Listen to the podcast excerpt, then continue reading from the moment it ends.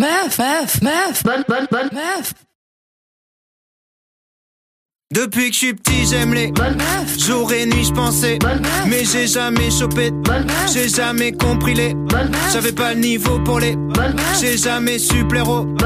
Alors je détestais les. J'ai même insulté les. Dans des chansons sur les. Qui m'ont rendu connu comme plein. Mais je crois que je suis devenu une. On me parle dans la rue comme une. Maestro, j'ai besoin d'une photo. J'ai envie d'une photo. Est-ce que tout le monde voit bien cette photo, ce visage sur Burger Ça, voyez-vous, c'est le visage, c'est l'incarnation, c'est le véhicule, c'est le but, c'est le moteur de la culture en 2018. Parce qu'on va parler de la culture en 2018. Le postulat de cette conférence, euh, c'est-à-dire qu'avant de parler de contre-culture et d'avant-garde culturelle, il faut d'abord identifier, nommer la culture. Et moi, je voudrais vraiment, je mets un point d'honneur à préciser ce qu'est la culture ultra contemporaine de nos jours, et notamment euh, par rapport aux évolutions matérielles, la numérisation, la virtualisation, la dématérialisation des dernières années. Donc quand je vais parler dans cette conférence d'époque, de période, de génération, il faut bien avoir en tête qu'on est passé dans un temps extrêmement court. Nous sommes dans le court terme. Et quand je vais parler de, voilà, de, période, euh, il faut bien se rendre compte qu'on parle de, des six derniers mois maximum la dernière année. C'est-à-dire que ce que je disais tout à l'heure, 2017 n'est pas 2018. 2017 n'est pas 2016. On est complètement dans un autre rapport au temps. Et ça, ça a été euh, modifié, notamment par euh, l'émergence d'Internet, du streaming et toutes ces choses-là. Donc, on va en parler. Et donc, on va parler des répercussions sur la culture et notre rapport à la culture. Donc, le piège réactionnaire, gentiment réactionnaire, serait de dire qu'il n'y a pas de culture aujourd'hui. Or, c'est faux. Il y a une culture aujourd'hui elle a un sens, elle a une signification, elle est le reflet d'une sensibilité, d'une époque justement, d'une perception. Et à cet égard, il va être intéressant notamment euh, d'étudier l'évolution du rapport production-consommation. C'est euh, là-dessus que je vais me baser avec des exemples euh, tout aussi attrayants que, que celui-ci.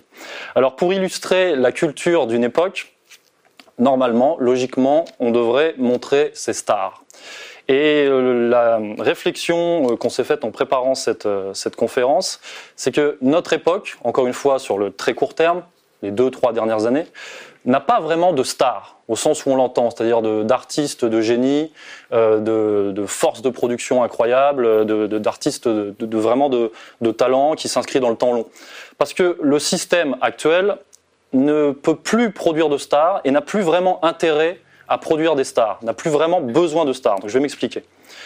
Quand on parle de, parce que j'ai cherché des exemples, quand on parle de stars, ce qui nous vient en tête en premier, évidemment, c'est par exemple les stars de cinéma, puisqu'on parle de, parle de culture. Alors j'ai fait euh, l'expérience, on a réfléchi, j'ai demandé autour de moi quelles seraient les stars de cinéma qui qui vous viennent en tête en premier. On m'a répondu Brad Pitt, Tom Cruise, Johnny Depp, George Clooney, Leonardo DiCaprio, mais la réflexion, c'est que ce sont des stars, mais d'un autre temps, d'un autre monde. C'était, ce sont des personnes qui ont émergé dans les années 80, dans les années 90. Ces dernières années, il n'y a pas vraiment de stars de cinéma. Les derniers qu'on a réussi à me citer étaient euh, The Rock ou Ryan Gosling. Mais je pense qu'on n'est pas dans la même euh, symbolique, le même niveau, si vous voulez, que les stars précédentes. Parce que euh, les stars dont je vous ai parlé sont déjà vieilles. Et puis, par exemple, même Ryan Gosling, The Rock ou d'autres, la ménagère de base ne les connaît pas. C'est pas exactement la même signification. On peut parler des actrices aussi. Euh, j'ai réfléchi quelles seraient les actrices euh, les plus euh, sur le devant de la scène actuellement. Et en fait, on m'a cité des actrices qui étaient déjà, je dirais, périmées il y a quelques années. C'est-à-dire Angelina Jolie, Sharon Stone, euh, Scarlett Johansson, c'est la, seule qui émerge encore.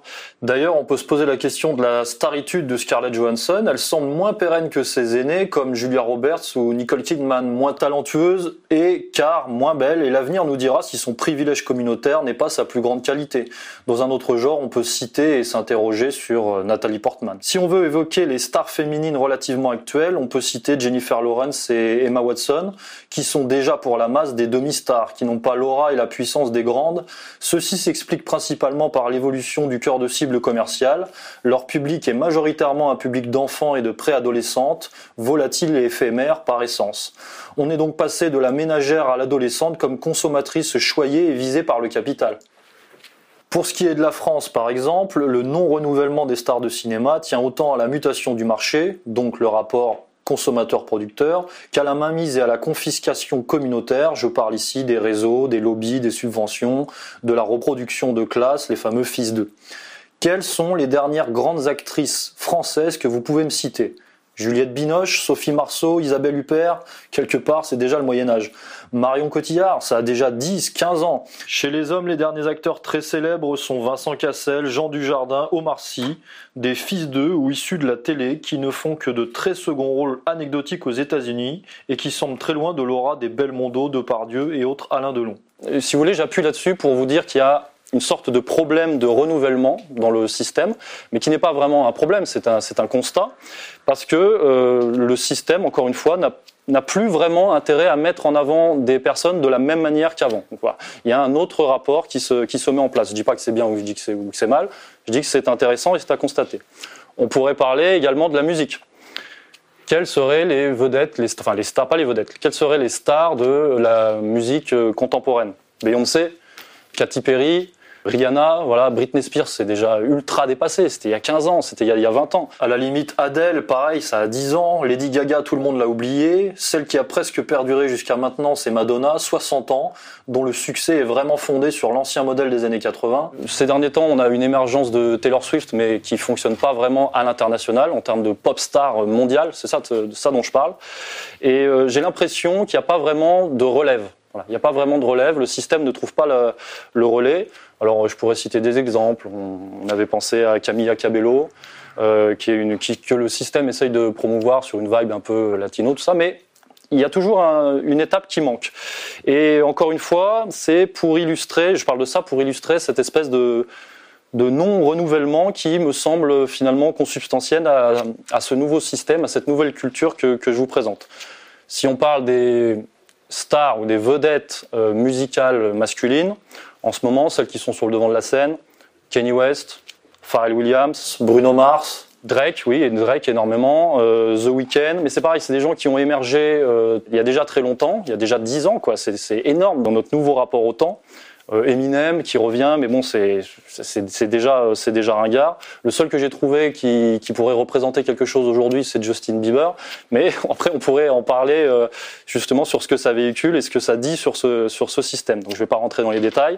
Et même au niveau de la littérature, il n'y a plus, y a plus de, de, vedettes de la littérature, de stars de la littérature. Les seuls trucs qui ont émergé, qui ont pété le score ces dernières, ces dernières années, c'est euh, Fifty Shades, 50 nuances degrés, voilà, de la littérature pour adolescente, post-adolescente et, euh, et, ménagère. Ou Marc Lévy, si vous voulez, euh, pour euh, Guillaume Musso. Voilà, ce sont les, derniers, mais euh, c'est un peu l'arbre qui cache les, arbres qui cachent la forêt.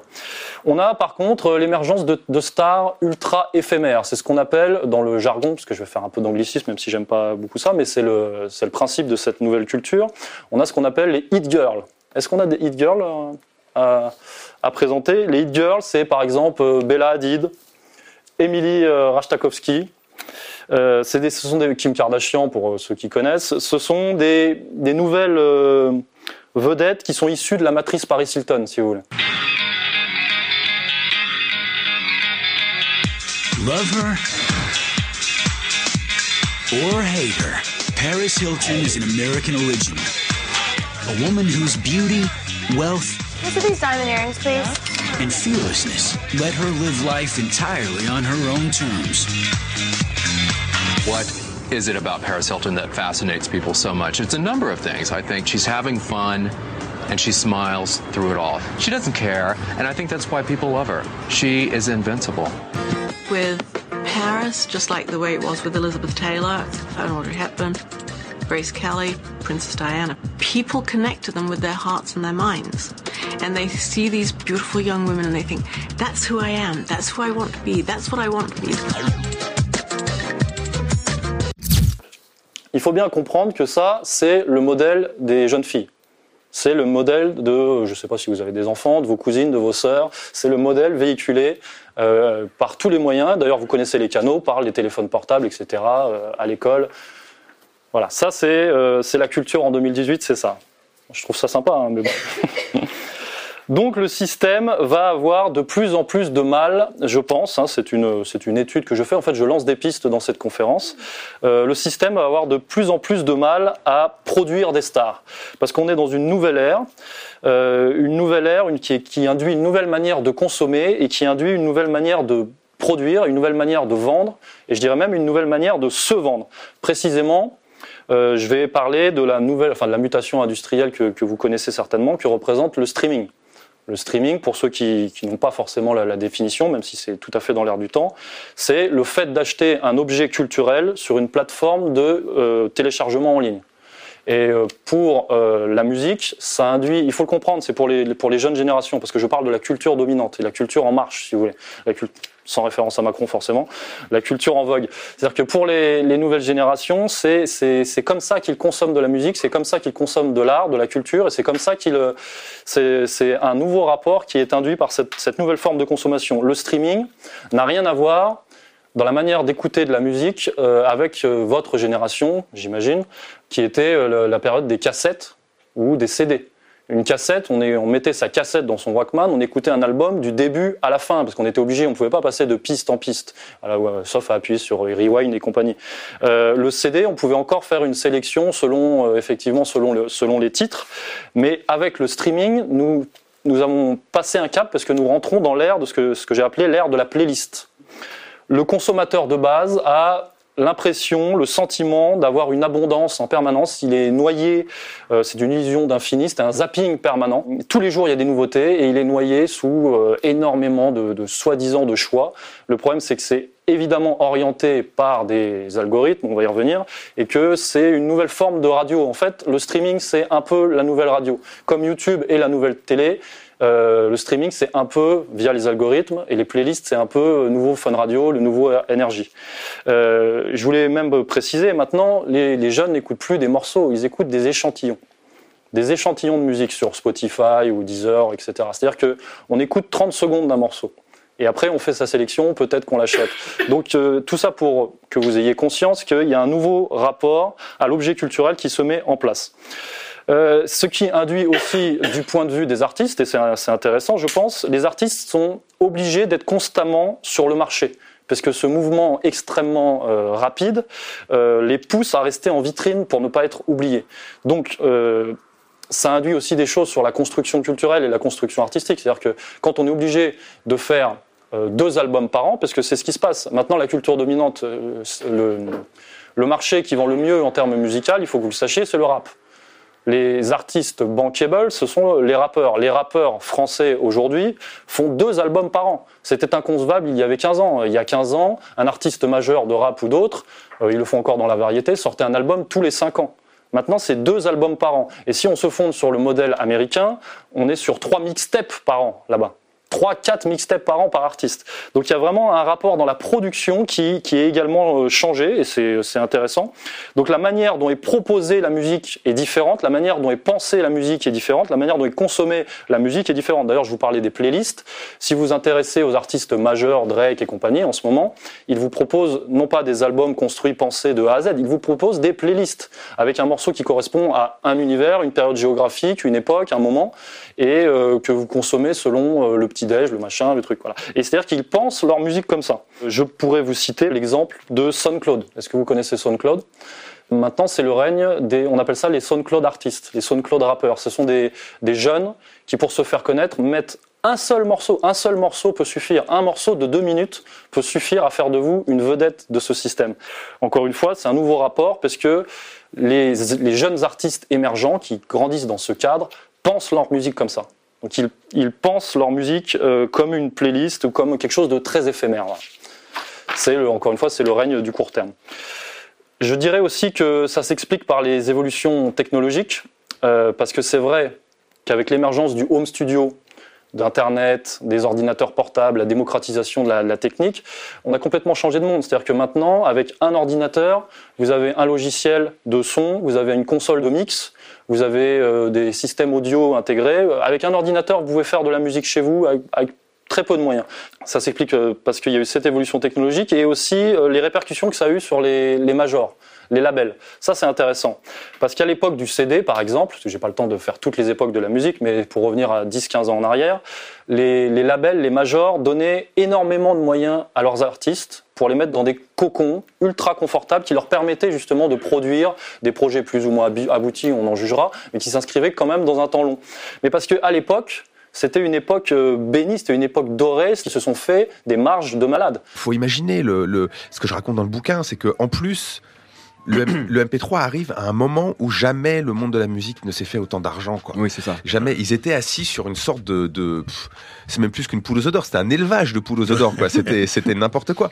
Le moindre disque, le moindre disque, tu le vendais euh, chez Carrefour et t'en vendais mais des, des dizaines de milliers, des centaines de milliers. Ils faisaient des compilations qui Ouais, étaient vraiment des pas glorieuses. ouais. C'était pas glorieux, les compilations, c'était un business pas glorieux. Tu mettais trois tubes, bah, tu mettais des, des B euh, vraiment qui avaient aucun intérêt avec, et boum, tu vendais super bien. C'était facile, c'était pas cher. Euh, Faire euh, pro- produire un CD quand on en fabrique euh, des dizaines, des centaines de milliers, euh, l'objet il, coûte même pas 50 centimes, et il le vendait euh, 20, 20 euros.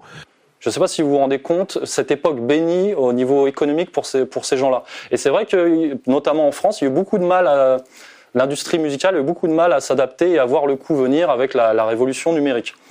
Donc euh, c'était une période qui permettait euh, enfin, l'émergence voilà, d'artistes, euh, d'un certain, qui représentaient certaines choses. Euh, maintenant, ça a beaucoup changé avec cette espèce d'illusion de d'illimité, de gratuité, d'immédiateté.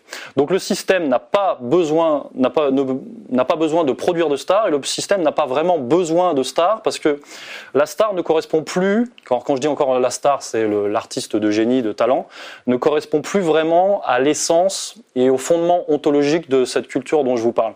C'est-à-dire que là, on rentre non pas dans l'ère des masses médias, ça, ça fait déjà très longtemps que cette critique a été faite, notamment par Christopher Lash et d'autres. Euh, C'était déjà les années 70-80. Nous, on n'est plus dans l'ère des masses médias, on est dans l'ère des médias, j'ai appelé ça les médias de masse personnalisés. Je ne sais pas si vous voyez le, concept, c'est-à-dire que tout le monde a sa star. Tout le monde est sa star.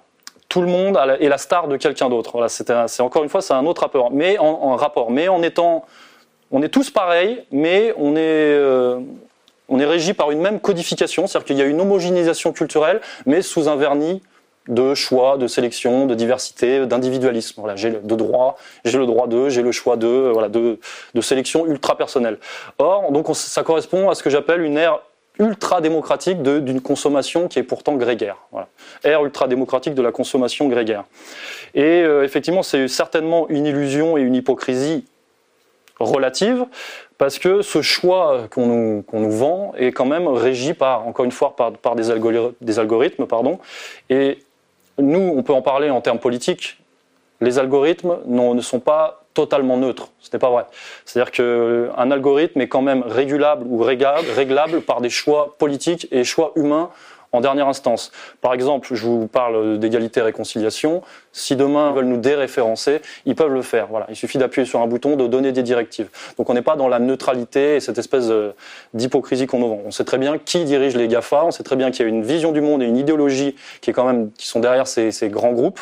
Par exemple, un système de censure est déjà actif dans le monde de la musique. On a vu R. Kelly retiré de Spotify pour ses vieilles affaires d'abus sexuels, ce qui ouvre la boîte de Pandore. On peut imaginer des artistes déprogrammés pour raisons idéologiques, incitation à la haine, transphobie, etc.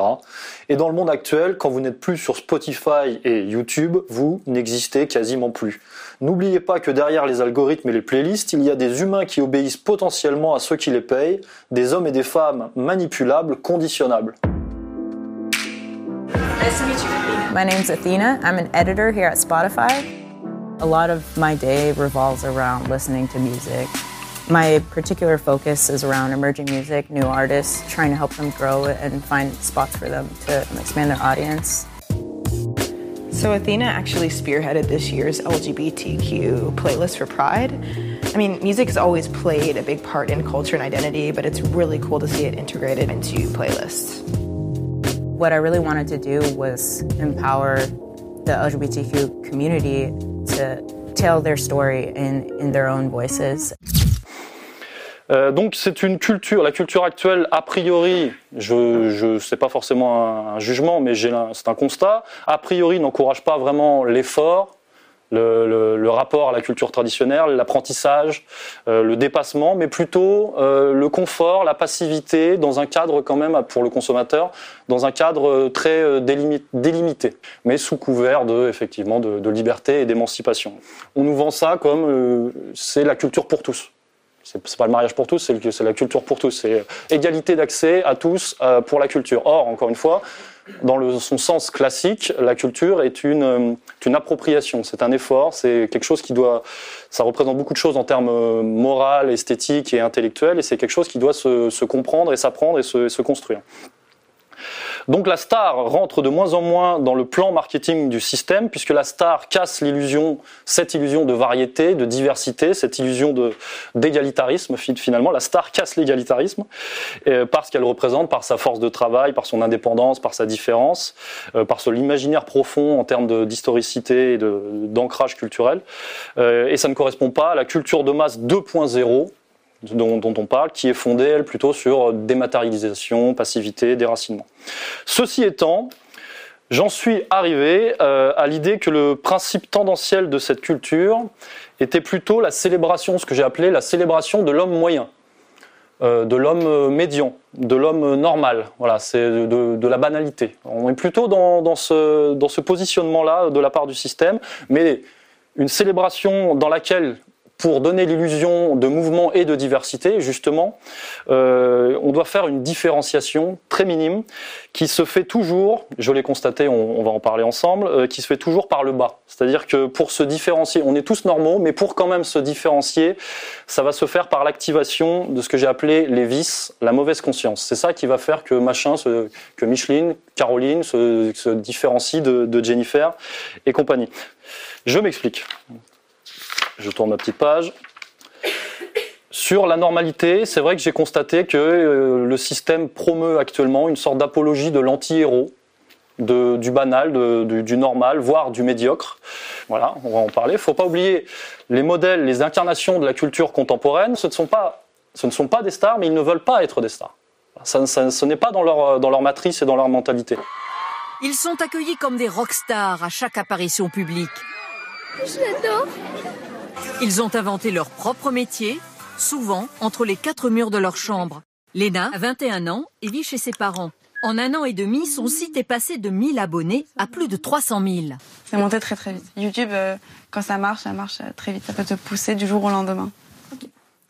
Salut les gars, j'espère que vous allez bien. Les abonnés, ce sont les fans. Ceux qui vous suivent sur Internet, parfois 24 heures sur 24. Ma robe, elle va s'envoler. Dans ses vidéos, Léna parle chiffon, mais aussi de son quotidien. Ses coups de blues, ses bons plans, ses complexes de fille. Donc ouais, on a tous des complexes, que ce soit une bosse sur le nez, des cheveux bouclés, euh, des hanches. Et pour continuer d'intéresser sa communauté d'abonnés, la faire grandir, Léna a sa recette. Je suis assez spontanée et naturelle. Et je pense que j'ai un peu une vie normale et je pense que ça plaît aussi. Je pense que quand on regarde mes vidéos, on sent un peu comme si on était avec moi et que c'est une petite conversation à deux. Donc les youtubeurs sont l'incarnation de, ce, de, de, ce- de cette apologie de la normalité. Voilà, euh, Cyprien, machin, ils ont, la, ils ont la gueule de votre voisin du troisième étage, ils s'habillent en, en Célio et en canard et je sais pas quoi, ils ont des lunettes de graphiste, euh, d'afflelou.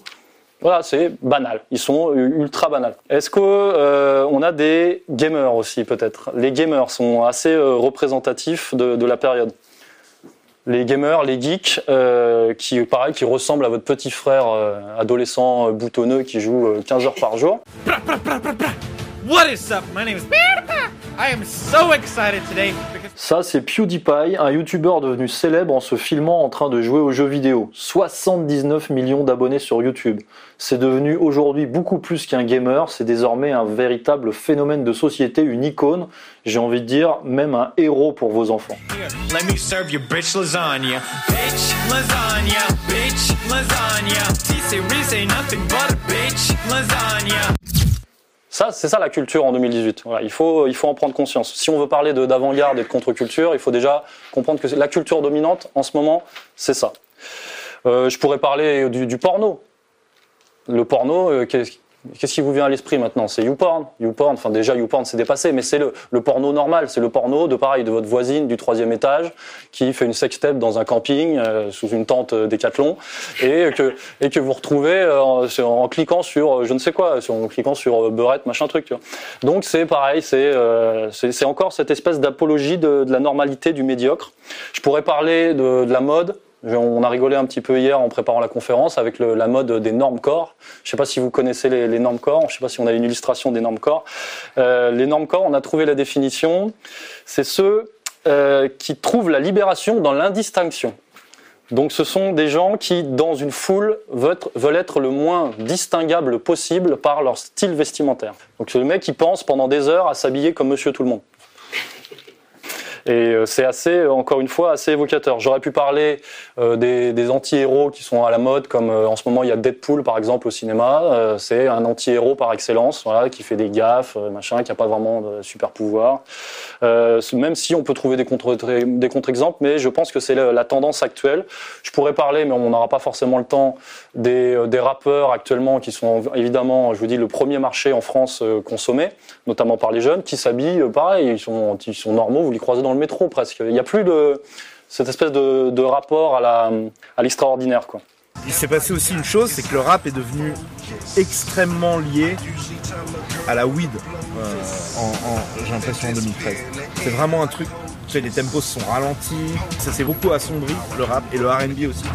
Le R&B d'aujourd'hui est super sombre. Donc voilà, moi j'ai tendance à aimer les choses euh, un peu plus colorées. euh, dans ce que j'écoute, un truc avec beaucoup de personnalité. Et le rap que j'écoutais, c'était un rap très exubérant, mais qui avait quand même ce truc euh, un peu, un peu.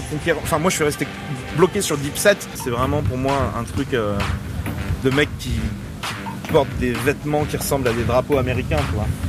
C'est pas du tout du rap qui tient compte de la crise économique, en fait, que j'écoute. Et, euh, et ouais, le truc de on est chez soi, on est des adolescents blancs euh, qui fument des joints en écoutant du rap euh, qui ressemble à du trip-hop euh, euh, et ou à du, du jazz, tu vois. non, ça c'est pas du tout dans ma culture et c'est pas du tout dans ma vie. quoi. Donc forcément, bah, je, je passe à côté de plein de choses et peut-être que je deviens vieux aussi, quoi. Euh, donc, apologie d'une personnalité sans qualité propre, sans identité profonde, sans caractère, sans forcément, sans forcément d'âme. Euh, ça ne veut pas dire que ça n'existe pas, mais ça veut dire que c'est ce qui est véhiculé par le système. Je pense que ça correspond, j'ai pas le temps de développer, mais ça correspond aussi avec la tertiarisation, c'est-à-dire euh, la bureaucratisation, le fait, euh, voilà, ce sont l'émergence des nouvelles classes moyennes en termes économiques et sociaux. Ça véhicule quand même beaucoup de choses et qu'il y a un rapport au, au salariat, mais en rapport aux institutions et un rapport au monde qui est euh, effectivement qui est bien dans ce cadre-là. Euh, et comme il faut donner l'illusion de mouvement de différence pour avoir, pour donner l'impression au consommateur moyen qu'il a le- ce- cette abondance et cette, euh, cet infini à disposition, euh, je me suis, je me suis, euh, je me suis influencé d'un concept de Jean Baudrillard qui s'appelle la PPDM. La PPDM, c'est la plus petite différence marginale. C'est-à-dire que la plus petite différence marginale, c'est comment effectivement se différencier de, Monsieur Tout le Monde. Et euh, j'ai constaté que la PPDM, la plus petite différence marginale, se faisait en ce moment dans notre période, dans notre génération, dans notre époque, sur l'excitation, la stimulation de ce que j'ai appelé la mauvaise conscience.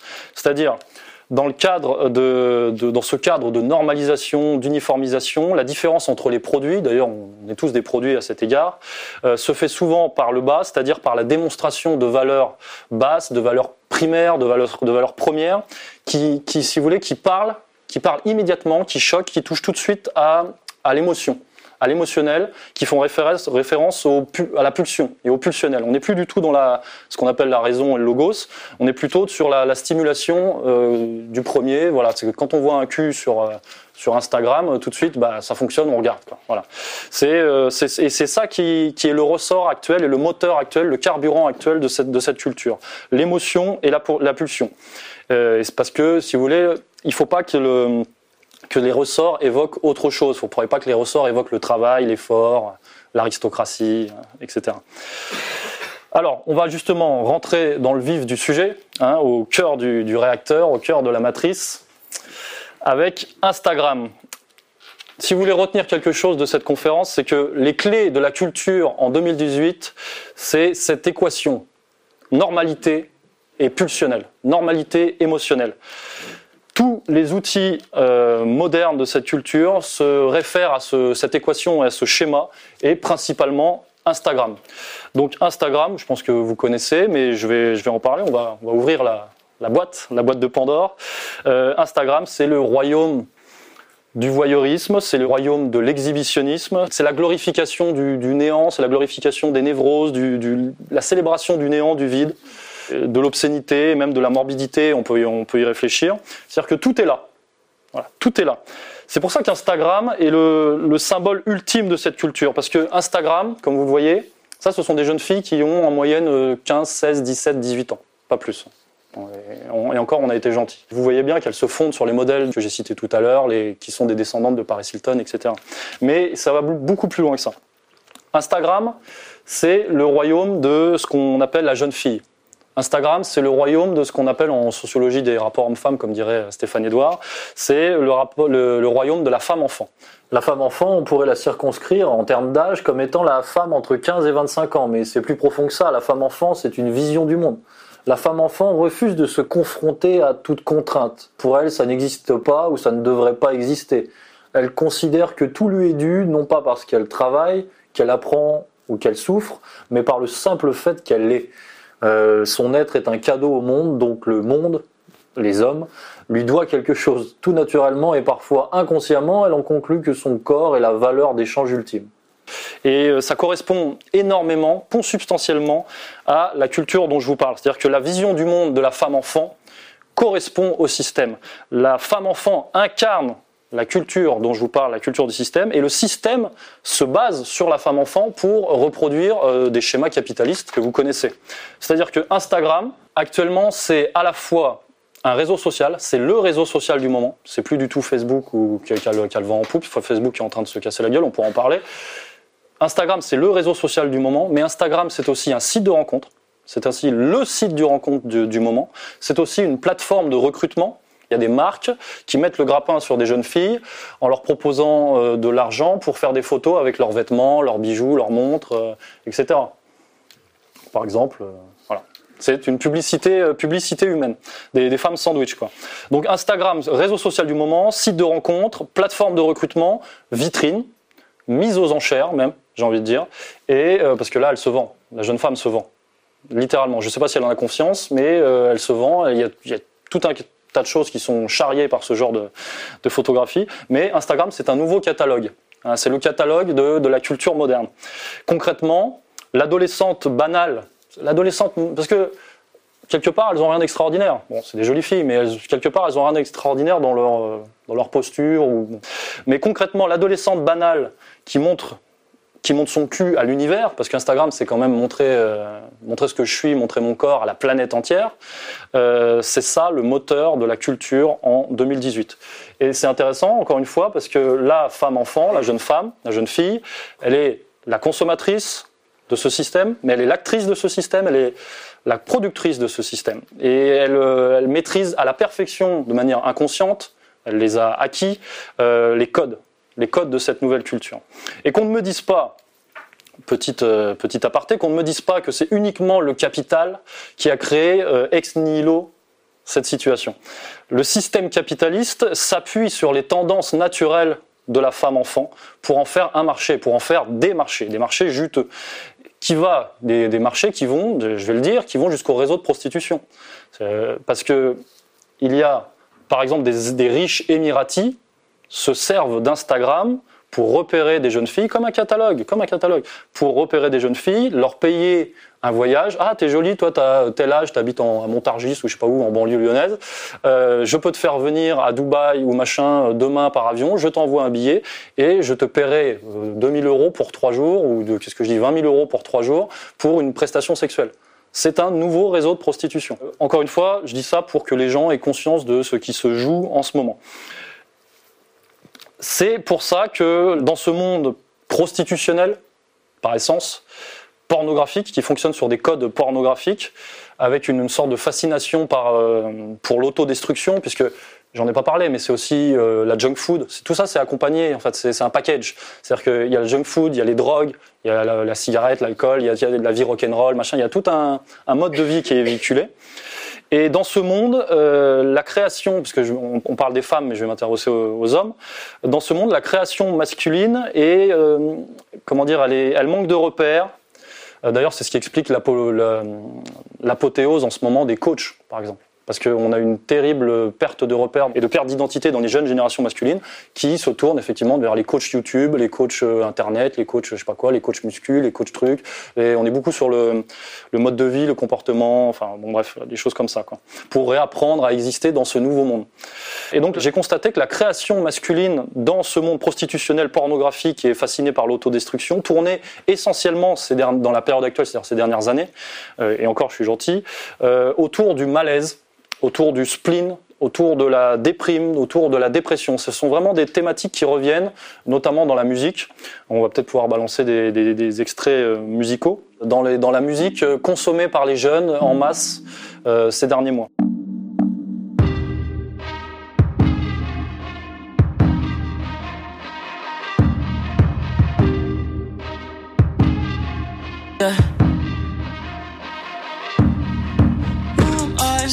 That's afraid to let go. Uh, you decide if you're ever gonna let me know. Yeah, suicide if you ever try to let go. Uh, I'm sad, I know, yeah. I'm sad, I know, yeah. I gave her everything. She took my heart and left me lonely. I think broken hearts contagious. I won't fix, I'd rather weep.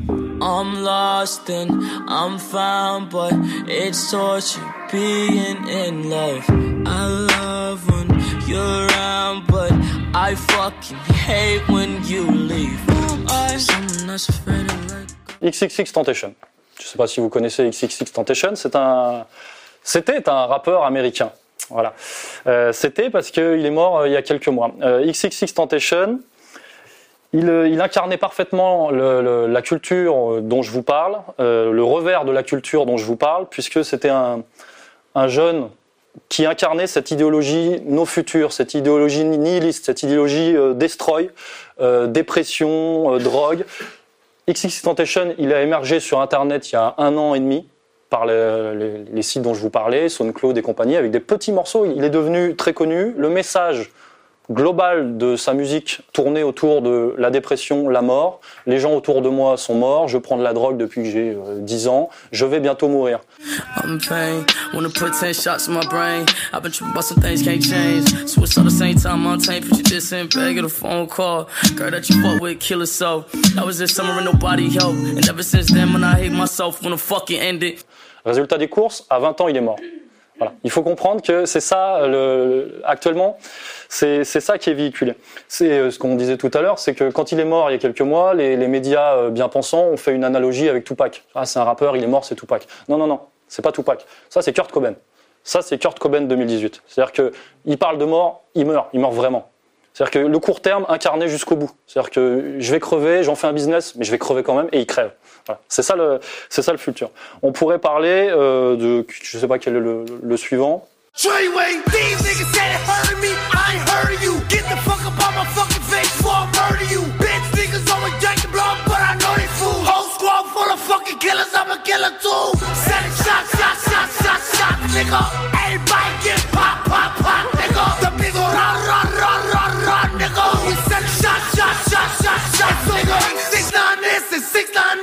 Niggas on my dick and on my yacht. These niggas looking for me, you can hit my jack. I done drop my address, yeah, no, it's six nine that. 6 9 Alors 6 9 c'est intéressant. C'est pareil, très en vogue, euh, très en vogue, rappeur américain euh, d'origine euh, mexicaine ou je sais plus quoi, colombienne, enfin bon bref, très en vogue en ce moment. Tatouage de gang sur la gueule, dents de tous les, toutes les couleurs, cheveux de, de toutes les couleurs. Il faut, ça c'est intéressant parce qu'il véhicule euh, cette idéologie no futur, euh, destroy, euh, je m'en fous de demain évidemment parce que euh, euh, vous avez vu ma gueule, de toute façon euh, je m'en- fous du futur. Mais lui, il est plus intelligent que, que le reste, c'est intéressant parce qu'il est devenu un businessman. Il a, il a réussi à comprendre que ça c'était le nouveau marché et il en a fait son business. I'm not, bro. I know my music is trash. It's just hot trash. You know what I'm saying? Euh, il s'est un peu construit un personnage. Vous trouvez des photos de lui il y a quelques années, c'est un gentil petit étudiant, mais il s'est affilié à des gangs, enfin bref, c'est les trucs.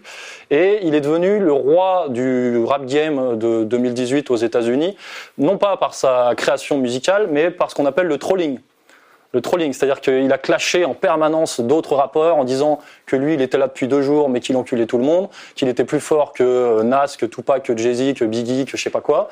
Yeah. You know that? Niggas be having two mixtapes out, working on their album already. This is my first mixtape. I've been out for five months. Five months, and already platinum records, gold records, gold out. Not even an album. I released a fucking mixtape. Look at that. A billion streams in five months. What that say? Yeah. Yeah, a billion streams. And I'm still wearing the same clothes. I don't even look. Fuck that shit. Wearing the same clothes. You know what I'm saying? Treyway shit, man. I don't give a fuck about none of that shit, man. Y'all niggas be putting out albums, mixtapes. This is my first one. Real Treyway shit, man. You know what I'm saying? Donc lui, c'est intéressant parce qu'il a compris que ça, c'était dans l'air du temps, mais il en a fait un marché, il en a fait un business. Et lui, je pense qu'il doit véhiculer l'idée euh, je vais mourir, je vais me détruire, machin, mais lui, je pense qu'il va pas mourir et je pense qu'il va faire beaucoup d'argent.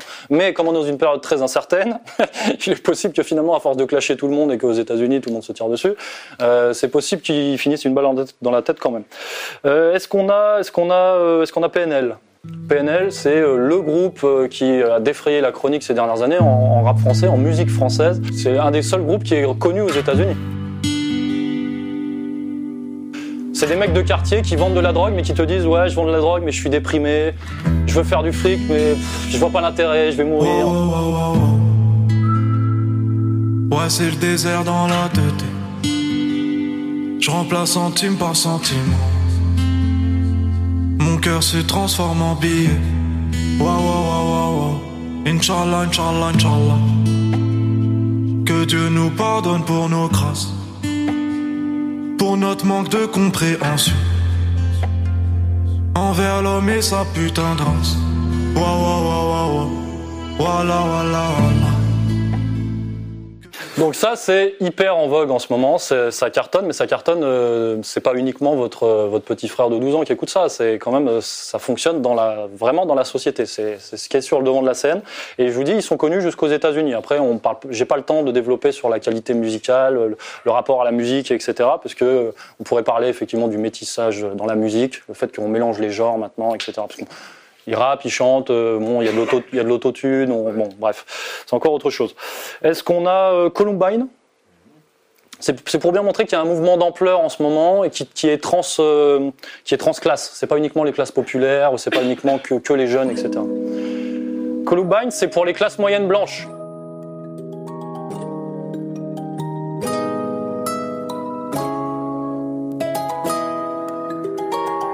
J'ai dribblé dans la vallée, les et les années. J'ai grandi dans les vapes vapoté jusqu'à me cramer. Noyé dans mon apnée, cadavre dans les allées. Visage cellophané, ils attendent que je me retourne pour me planter dans le dos. Adieu bientôt, je fais plus de sessions gaming que de sessions studio. J'élimine, je les arrête. Prends mon cœur, tu le ramènes. Je suis détestable, je suis l'autoportrait de la planète. Je fais plus de sessions gaming que de sessions studio. C'est-à-dire le mec il joue aux jeux vidéo plutôt que de s'occuper de sa musique. Voilà. Donc vous- en quelques phrases, j'imagine si vous avez euh, porté euh, l'oreille, vous avez compris ce qui était véhiculé quand même par euh, par ce genre de, de morceaux. Je crois que ouais, ça c'est un descendant d'Orelsan, machin. Bref, on pourra en parler. Je crois que c'est tout ce qu'on avait sélectionné. Précisons toutefois que cette tendance à la dépression concerne principalement le marché des consommateurs internautes, la musique de supermarché marketée à l'ancienne, comme le rap variétoche de Maître Gims ou Soprano, visant essentiellement un public hors stream, la ménagère de moins de 50 ans et les enfants de moins de 10 ans. Citons également le phénomène MHD, qui ratisse très large en additionnant rythmique ethnique, code de banlieue et ambiance de fête du village. Je toujours en apnée. Ces bâtards, je les sens pas. Tu te à la Yoka. On se bute à la peu, c'est la Champions League. 7-5, c'est la Champions League. 9-1, c'est la Champions League. 9-2, c'est la Champions League. 9-3, c'est la Champions League. Alors je, pourrais parler évidemment des, des grandes, grandes, grandes têtes d'affiche en ce moment au niveau musical qui sont Drake et The Weeknd. Si vous vous intéressez aux paroles véhiculées par Drake et The Weeknd, on en parlait tout à l'heure, c'est euh, pareil, ils font de la, global music aussi. Euh, c'est très intéressant, mais j'aurai pas le temps de développer. Euh, c'est je suis riche, mais je suis déprimé. J'ai baisé trois top modèles hier soir, j'ai pris de la drogue, mais je me sens pas, je me sens pas accompli dans ma vie. Euh, je me suis fait quitter par euh, le mannequin euh, bosniaque serbe hier. Je suis malheureux. Voilà, c'est ça qui fonctionne en ce moment et c'est ça le, discours en vogue encore une fois.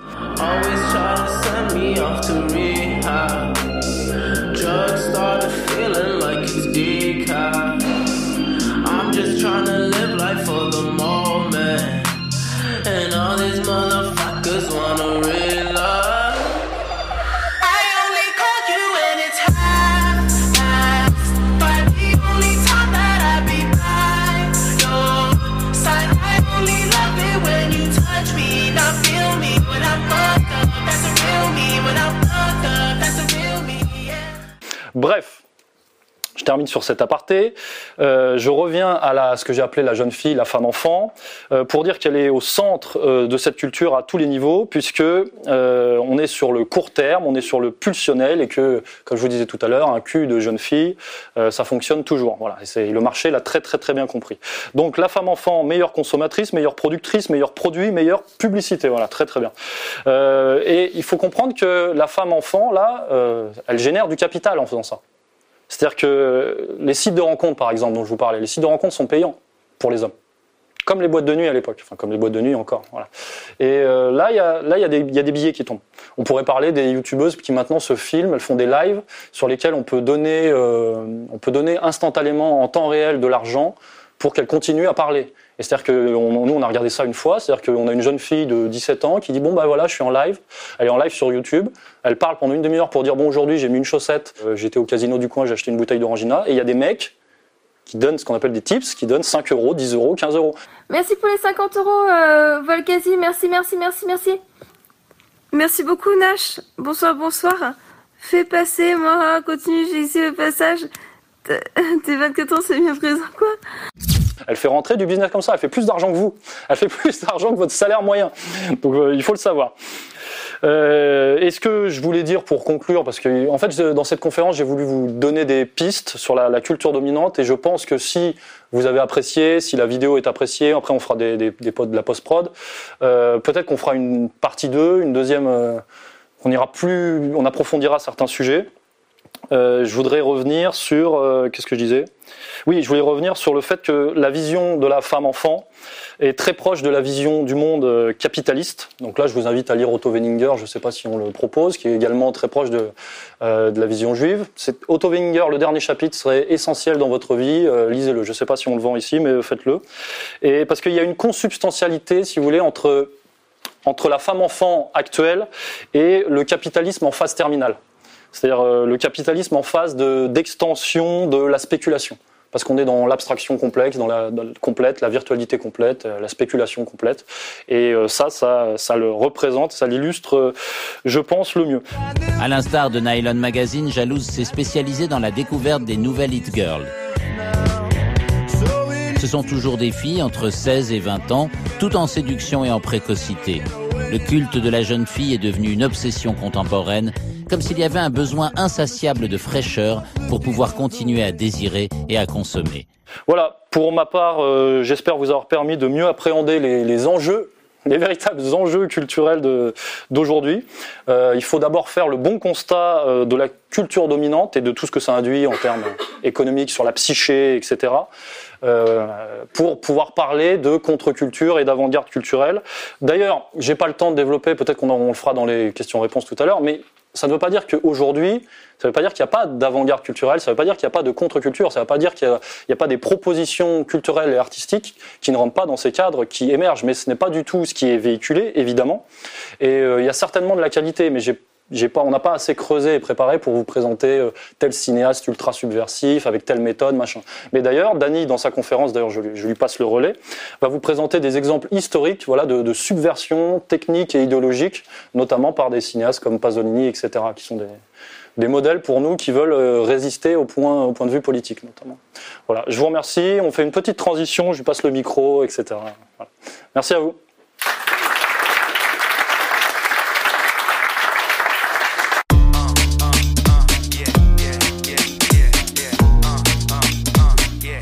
Les filles, arrêtez d'être bonnes, parce que j'arrêterai jamais d'être un homme.